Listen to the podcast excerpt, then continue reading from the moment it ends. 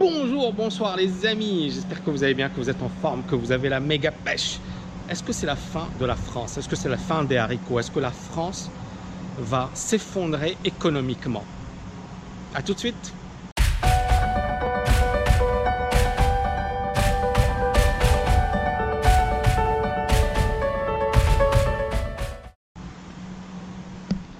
Bonjour les amis, alors magnifique question, alors c'est une question de Renault, je vais vous la lire. Salut monsieur Cabage, merci pour votre vidéo, j'espère que tout va bien pour vous, ça va super bien. Que pensez-vous de l'état économique de la France nationalement, internationalement ou est-ce une question taboue?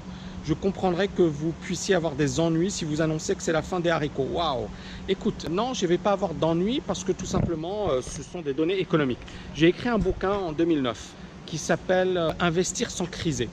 Dans ce bouquin, j'ai dit un truc que beaucoup de gens n'ont pas dit. J'ai dit euh, peut-être qu'il y a aujourd'hui un excès de pessimisme et que les marchés vont monter et vont surprendre tout le monde. Ce bouquin ne s'est même pas vendu. Bon, et bien évidemment, il s'est vendu, mais c'est pas l'art du trading, c'est pas psychologie des grands traders. Pourquoi il s'est pas vendu? Parce que ce n'était pas assez pessimiste. Et je vais te dire un truc, Renaud. Plus tu dis des merdes, plus tu dis euh, ça va s'effondrer, c'est la fin du monde, c'est la cata, vendez tout, fuyez, plus tu vas avoir du buzz. Pourquoi? Et je vous explique ça à toute mon audience parce que les gens, ils veulent entendre ça. Ils adorent ça, ils adorent les quand il y a du sang, quand il y a de l'action, quand il y a la fin du monde, ils adorent se faire peur. Donc un mec qui dit tout va bien, il n'y a pas de souci, euh, circulez, ça, n'intéresse personne. Et vous les connaissez, euh, il y a des lettres boursières qui depuis 10 ans vous disent c'est la fin du monde, c'est la fin des haricots, euh, ça va s'effondrer, personne ne les poursuit en justice. On pourrait, mais personne ne les poursuit en justice. Mais en fait, ils sont très très forts. Je ne sais pas si vous connaissez. C'est une boîte américaine. D'ailleurs, je les ai vus. J'ai vu euh, euh, pas mal de, gros, des copywriters, donc des gars qui écrivent, des, chercheurs, des marketeurs. Euh, et ils ont réalisé des chiffres de fou. Vous savez, gagne plus de 1,5 milliard de dollars. Vous savez en, faisant quoi? Parlant de la fin du monde, en disant euh, ça va s'effondrer, c'est la cata, etc. Et, j'ai essayé de comprendre pourquoi. Parce que je, me suis dit, mais finalement, ils disent des conneries, ça fait 10 ans qu'ils nous disent ça va s'effondrer, ça va se casser la gueule, et ça fait 10 ans que les gars, leur chiffre d'affaires ne fait qu'augmenter 1,5 milliard. C'est pas des haricots les amis, hein, c'est du dollar. Hein.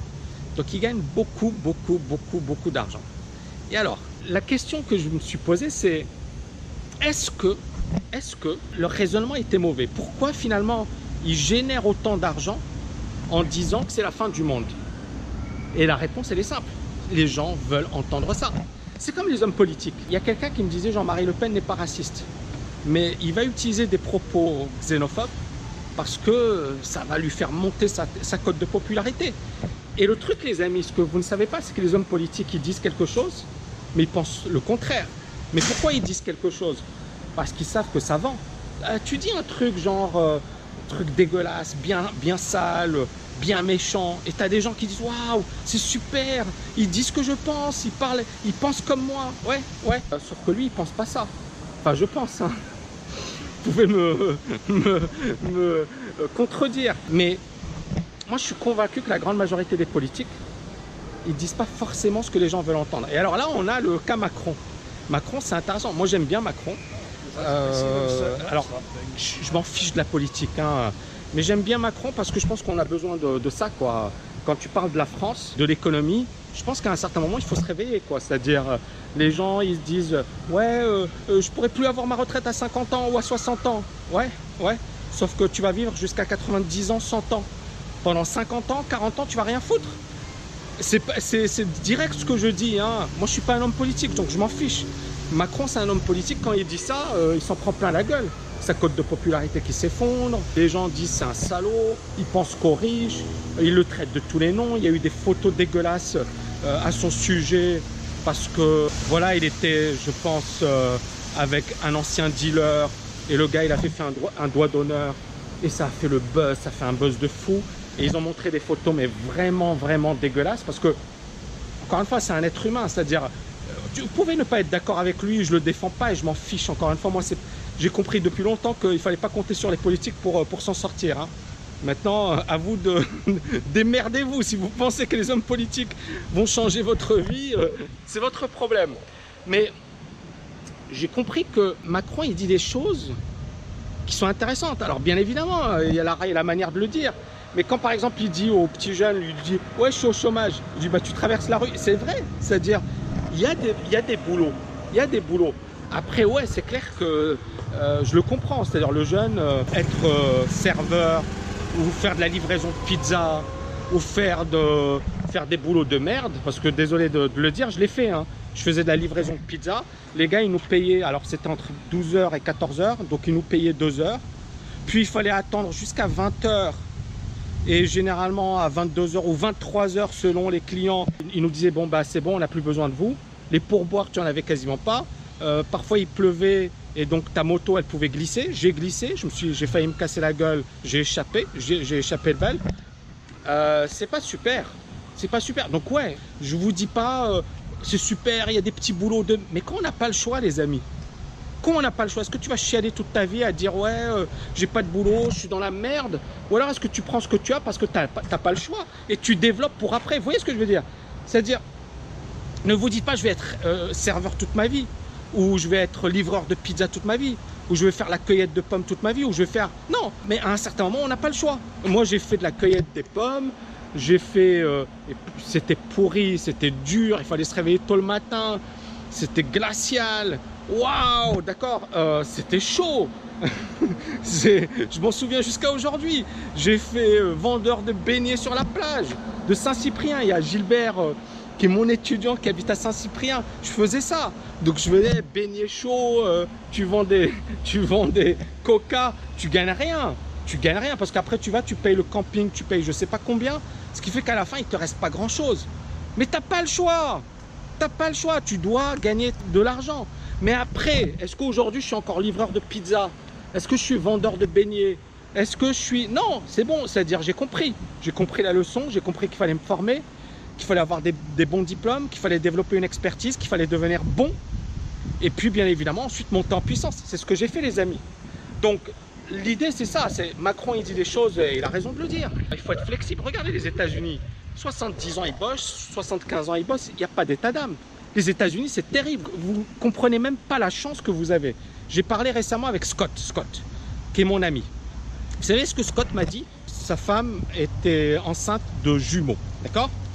Et euh, il y a l'un des bébés qui est mort et l'autre qui a pu être maintenu en vie. Ok, jusque-là tout va bien. Mais après, là où ça se complique, Scott il paye beaucoup d'assurance, il payait beaucoup d'assurance. Il m'a dit, tu sais Tammy, on m'a demandé un million. Un million. Et il m'a dit, pourtant je paye 1500 dollars d'assurance par mois. Il m'a dit, on m'a demandé un million et puis euh, avec mes avocats, etc., on a négocié. C'est allé à 200 000 dollars. Il m'a dit, il dit la chose suivante. Il m'a dit, heureusement que j'avais de l'argent. J'aurais pas eu d'argent, mon enfant euh, serait décédé. Ça, c'est les États-Unis, le pays le plus puissant au monde. En France, il n'y a pas ça. Dans d'autres pays européens, il n'y a pas ça. Donc, les amis, vous comprenez même pas ce qui se passe dans le monde. Mais ce système, il va pas tenir. C'est-à-dire que si, si, voilà, tout le monde a ce même raisonnement. Et aujourd'hui, euh, les gens, ils veulent prendre la retraite plus tôt, etc. Ben, Qu'est-ce qui va se passer? Le système va s'effondrer de lui-même.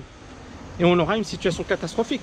Donc, pour répondre à ta question, est-ce que la situation de la France, elle est euh, catastrophique? J'ai pas envie de, vous faire peur. Moi, je pense pas. Je pense que la France a énormément d'atouts. Et bien sûr, je vais pas vendre en disant ça, mais bon, je pense que la France, a énormément d'atouts. Elle a, des richesses naturelles, elle a des cerveaux, elle a un capital humain. Elle a vraiment énormément. Elle a un tourisme de fou qu'elle peut encore plus développer parce que voilà, le, service, c'est pas, pas le point fort hein, en France comparé euh, aux États-Unis où là ils sont super bons euh, sur le plan des services. Donc la France, elle a des atouts, euh, en veux-tu, en voilà. Maintenant, c'est là où le bas blesse, c'est les mentalités. Ça me fait un peu rire, mais c'est les mentalités. C'est-à-dire, est-ce que les gens seront capables d'accepter de faire un peu de sacrifice? Parce que Moi, il y a des gens qui me disent Ouais, t'as mis, t'as quitté, c'est pas logique. alors que moi, j'ai payé des impôts, alors qu'il y en a beaucoup de ceux qui me critiquent. Je suis sûr que les gars, ils sont RSA, ils payent même pas d'impôts, quoi. Hein. Donc, merci de me critiquer, mais au moins, comparez ce que j'ai payé ce que vous avez payé, et ensuite on en reparlera. Et en plus, j'ai payé plein pot. Donc, il y a beaucoup de gens qui disent ça. Non, moi, je, je me suis cassé en 2009 parce que j'ai frôlé la mort. Et je me suis dit, euh, voilà, plus jamais ça. Donc c'est un choix perso. Mais c'était peut-être une grosse connerie parce que j'avais quand même des propositions euh, euh, pour travailler dans des grosses chaînes. Pour, voilà, j'avais, j'avais, c'était un move que j'ai fait qui aurait pu être dangereux. Donc je l'assume. Maintenant, voilà, j'ai toujours assumé, les amis. Hein. j'ai toujours, j'ai jamais, voilà, j'ai jamais vraiment, par exemple, même pour la santé, il n'y a quasiment eu aucune intervention. C'est-à-dire, j'ai payé beaucoup d'argent et j'en ai pas profité, d'accord? Mais moi je considère que si les mentalités changent, s'il y a vraiment de la bonne volonté, si on ne croit pas les apprentis sorciers qui vous disent euh, il n'y a qu'à sortir de la zone euro, il n'y a qu'à faire ceci, il n'y a qu'à faire cela et tout va, bien se passer, parce que pour moi ça c'est des conneries. Euh, si vraiment, vraiment, vraiment il y a une stratégie et une éducation, parce que les gens n'ont pas une éducation financière ni une éducation économique, il y a un potentiel de fou. Moi, pour moi, il y a un potentiel de fou. Maintenant, si les mentalités restent comme ça, euh, les gens, effectivement, ils sont... En fait, c'est l'état d'esprit qui va déterminer le reste. Donc, si tu veux, Renaud, moi, ce que je pense, c'est que c'est pas... C'est pas la France aujourd'hui, est-ce qu'elle est dans une situation merdique ou pas? C'est est-ce que les gens vont évoluer ou pas? S'ils évoluent, c'est magnifique. Et le potentiel est incroyable. Parce que bon, il y a plein d'avantages. S'il n'évolue pas, ouais, ouais, le monde évolue. Moi j'habite à Dubaï, je vois les Indiens, ils bossent dur. Les gens des Philippines, les gens ils bossent dur. Donc je vois les gens ils bossent dur et, euh, ouais, ils vont, ils vont prendre des, parts de marché. On le voit déjà en Afrique, la Chine monte en puissance. La France perd énormément de, de, parts de marché en Afrique. Pourquoi? Bah, Les Chinois ils bossent. Ils bossent, ils sont efficaces, ils sont agressifs, euh, ils en veulent. Il faut avoir faim. Donc c'est vraiment une question d'état d'esprit les amis. Voilà, j'espère que vous avez aimé cette vidéo. N'oubliez pas de la liker et de la partager. Je vous dis à bientôt. Ciao, ciao, ciao.